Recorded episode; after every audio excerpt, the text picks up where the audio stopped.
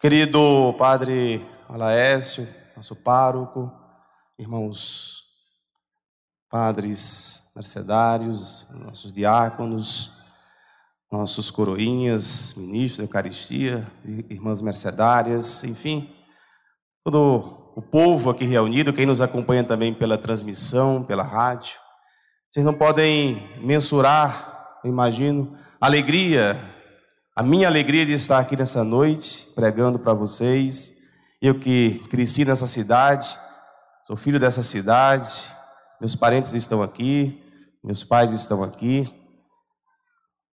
e meus amigos estão aqui, vocês que fazem parte do meu povo. Então, é uma alegria extraordinária poder viver esse momento e trazer uma mensagem para esta noite. Eu vivo em Brasília, Distrito Federal, sou pároco lá, sou mercedário, e hoje venho aqui reencontrar as minhas raízes. O tema de hoje, não deixeis cair em tentação. As tentações, elas rondam as nossas vidas. Diz a palavra de Deus que o diabo está como o leão a rugir, buscando a quem devorar. Resistir-lhe firmes na fé. O diabo está como leão a rugir, buscando a quem devorar. E a palavra pede: resistir-lhe firmes na fé. Quando você se depara com as tentações, o que você faz? Você tem meios de lidar com as tentações? Você cede às tentações? Por que, que nós devemos buscar em Deus força para resistir às ciladas do inimigo, porque as tentações elas são mais fortes do que as nossas possibilidades humanas. Só Deus é maior do que as tentações. Só Deus. Por isso que na oração do Pai Nosso, Jesus colocou essa petição: e não nos deixes cair em tentação, e não nos deixes entrar no grego ainda mais aprofundado, não nos deixe entrar nas tentações. A carne tem desejos que são contrários ao espírito. A concupiscência nos leva a ter uma inclinação para o mal para as coisas mundanas. Nós temos uma tendência natural. Só o autodomínio, só o autocontrole, só a sabedoria pode nos livrar das tentações, sabedoria que vem de Deus. O maior mal que fizeram para atrapalhar mais ainda a nossa resistência às tentações foi ter criado a imagem do diabo um bicho feio, de rabo, de chifre e com espeto na mão.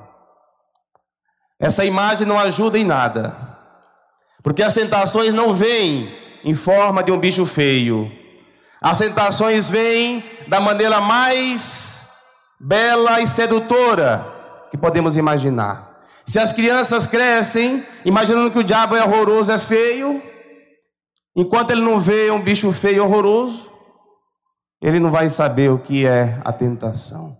As tentações, pelo contrário, elas vêm de maneira sorrateira, elas chegam, embatem a nossa porta de uma maneira que a gente nem consegue identificar, se é coisa do mal, se é coisa do bem, e vem disfarçado de bem muitas vezes. Por isso que nós caímos facilmente nas tentações. Por isso que a gente cai facilmente. Quantos casamentos foram desfeitos por causa de uma tentação? Jovens caíram nas drogas por causa de uma tentação. Pessoas se tornaram corruptas por causa de uma tentação. Pessoas se tornaram desonestas por causa de uma tentação. Pessoas perderam amizades Criaram inimizades dentro da própria família por causa das tentações. As tentações existem para nos dividir, para nos levar ao pecado.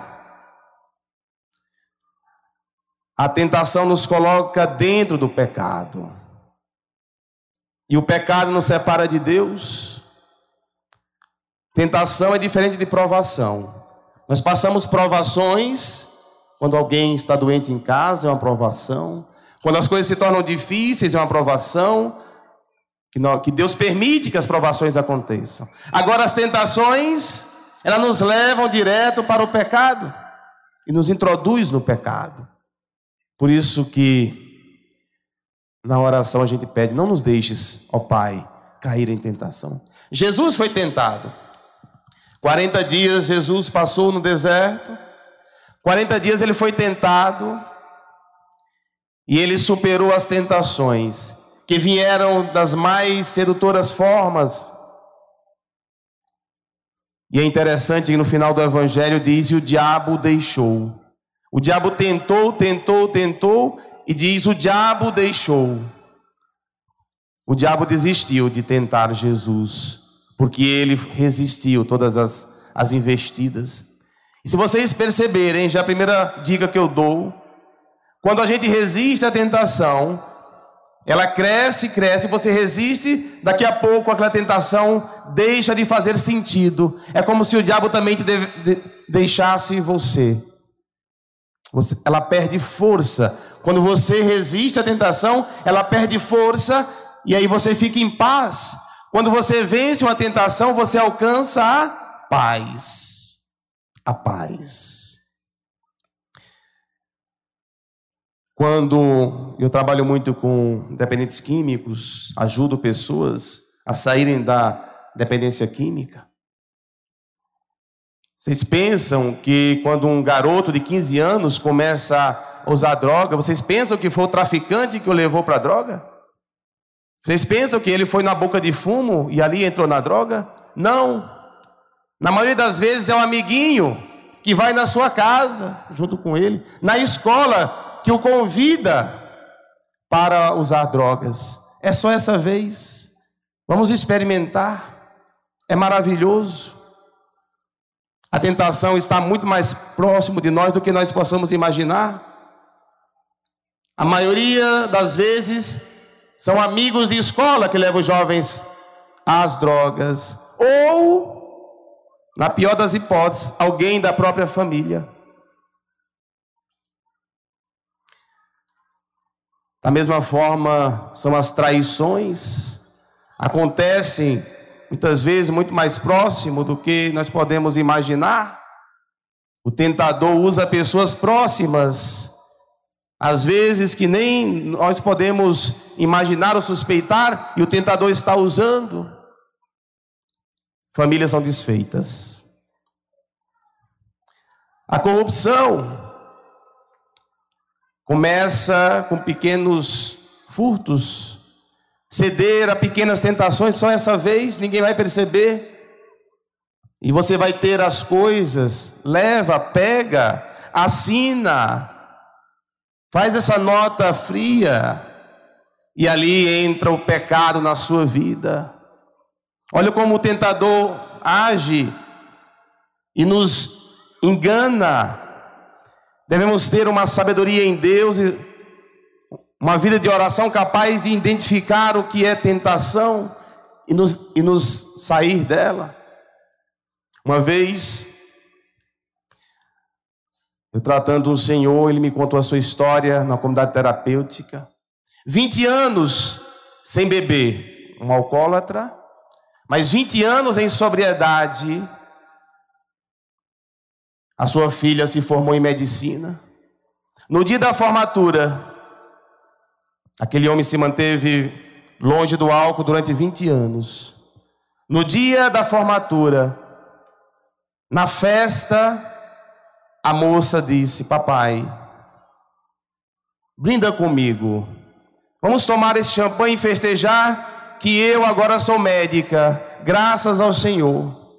Brinda comigo. E o pai disse: Filha, papai não pode. Mas, papai, só hoje. Que grande alegria, só um pouquinho de champanhe. E o pai, para satisfazer a filha, tomou aquele copo de champanhe. Daquele dia em diante, ele se degenerou na cachaça novamente. Voltou o alcoolismo dentro dele. Quem sabe o que é a doença do alcoolismo, saberá que deve sempre evitar o primeiro gole.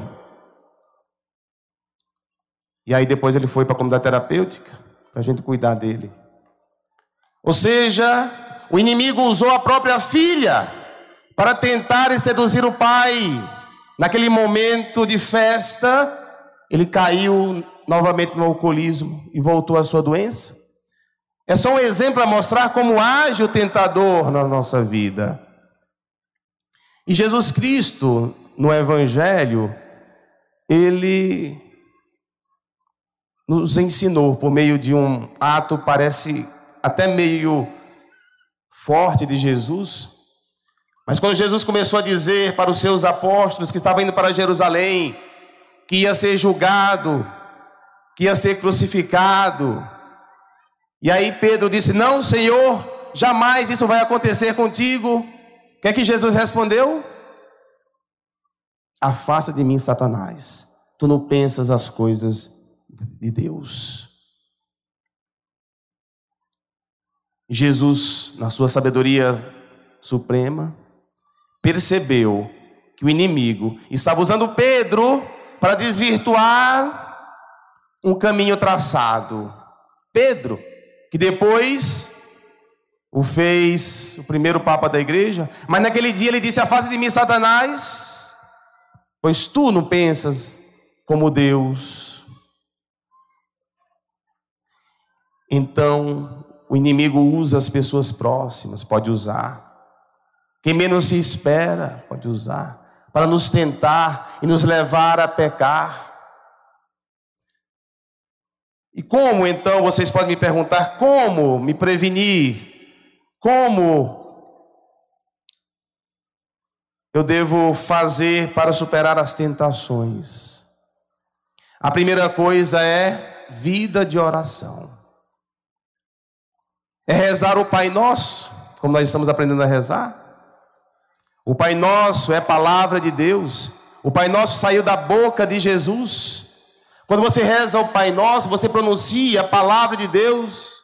É como gotas de amor no seu coração, transbordando sabedoria dentro de você.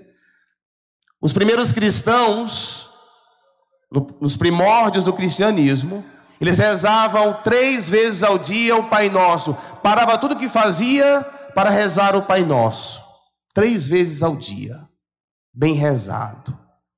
Eu digo muitas vezes para as pessoas: vocês que são ocupadas demais, vocês que têm tarefas demais, porque hoje em dia, eu não sei o que é que o povo é ocupado demais. Meus avós, no meu tempo, tinha tempo para falar com a gente, para contar história, para sentar na calçada. Hoje ninguém mais tem tempo para sentar na calçada, tem mais tempo para nada. Não sei aqui em São Raimundo, mas cidade grande, todo mundo é cheio de tarefa. Mas eu digo para as pessoas: rezem o Pai Nosso bem rezado.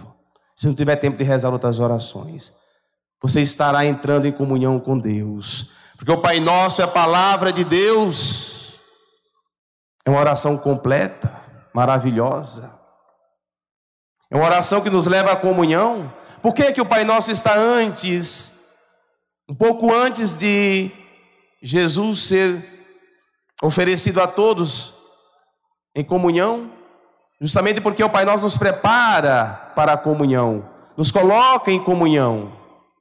Então a primeira coisa é rezar o Pai Nosso, estar em oração. Depois é necessário fazer pequenos exercícios que nos ajudam a crescer no alto domínio. Na quaresma, nós somos chamados a viver o jejum, a oração e a caridade. O jejum é a melhor forma de nos exercitar para superarmos as tentações. Quando você diz, vou ficar durante a quaresma sem comer doces, importante. Você vai ver o doce, parece que quanto mais você faz esse propósito, mais doce aparece na sua frente. E aí vai, você vai salivar dentro daquele doce. E você vai resistir. E cada vez que você resistir, você está se exercitando no autodomínio. E você resistindo àquele doce durante a quaresma, você vai estar fortalecido para resistir tentações maiores. O jejum é um exercício de autodomínio. E o jejum pode ser feito toda sexta-feira, toda quarta. Não é só na quaresma. Ceder à comida é uma grande tentação e nós cedemos muitas vezes, chamamos de gula, pecado capital, chamamos de gula. Resistir. Por isso que os padres do deserto, eles falam de uma espiritualidade a partir da mesa. Quando você é sóbrio à mesa, quando você consegue ser mais contido à mesa, você também terá grande chance de ser sóbrio e contido em outras dimensões da vida, evitando os exageros. Então, a oração, o jejum e aprender com as circunstâncias da vida. Diz um ditado que os ignorantes não aprendem nunca. Os inteligentes aprendem, aprendem com seus próprios erros. E os sábios aprendem com os erros dos outros. Seja sábio e aprenda com os erros dos outros. Não espere errar para que você aprenda. Veja a desgraceira na vida daqueles que caíram em tentação e não queira para a sua vida o mesmo caminho. É isso. Oração, jejum, aprender com as circunstâncias da vida, estar em oração e ter uma vida em Deus, participando da Santa Missa, da Santa Eucaristia Dominical. Não podemos faltar à missa dominical. É o nosso alimento sagrado, é a nossa fortaleza. Cada vez que você vai à missa, um tijolinho invisível está alicerçando a sua construção espiritual. Vir à missa é um caminho em Deus. E às vezes nós faltamos à missa por qualquer motivo. Hoje, até por um debate, deve ter pessoas que têm faltado à missa hoje. A missa não se falta no domingo. Não se falta a missa dominical. Jamais. Jamais. O domingo é dia do Senhor. Foi feito para irmos à missa, cultuar a Deus é o grande compromisso do cristão católico é ir e participar da missa. E aqui na nossa cidade temos muitas possibilidades. Três paróquias com a Santa Missa em vários horários. Queridos irmãos e irmãs, que na oração do Pai Nosso, ao chegar neste ponto, não deixes cair em tentação, medite sobre isso. Peça força a Deus, porque é Ele que vai nos dar a capacidade de superar as tentações e perceber quando o inimigo está a nos seduzir para não cairmos em tentação e levarmos uma vida em Deus. Pecamos, evidentemente, e algumas vezes caímos em tentação. Volte, se reconcilie com Deus e continue o seu caminho, superando as tentações, e assim tenho certeza que nós estaremos mais perto de Deus, mais perto da nossa própria essência. Estaremos livres de dores de cabeça na nossa existência. Rezem sempre o Pai Nosso, uma oração do dia a dia. Seja a primeira oração ao acordar e a última oração ao dormir. Uma oração que nos eleva, uma oração que nos deixa bem perto de Deus. Louvado seja nosso Senhor Jesus Cristo. Para sempre seja louvado.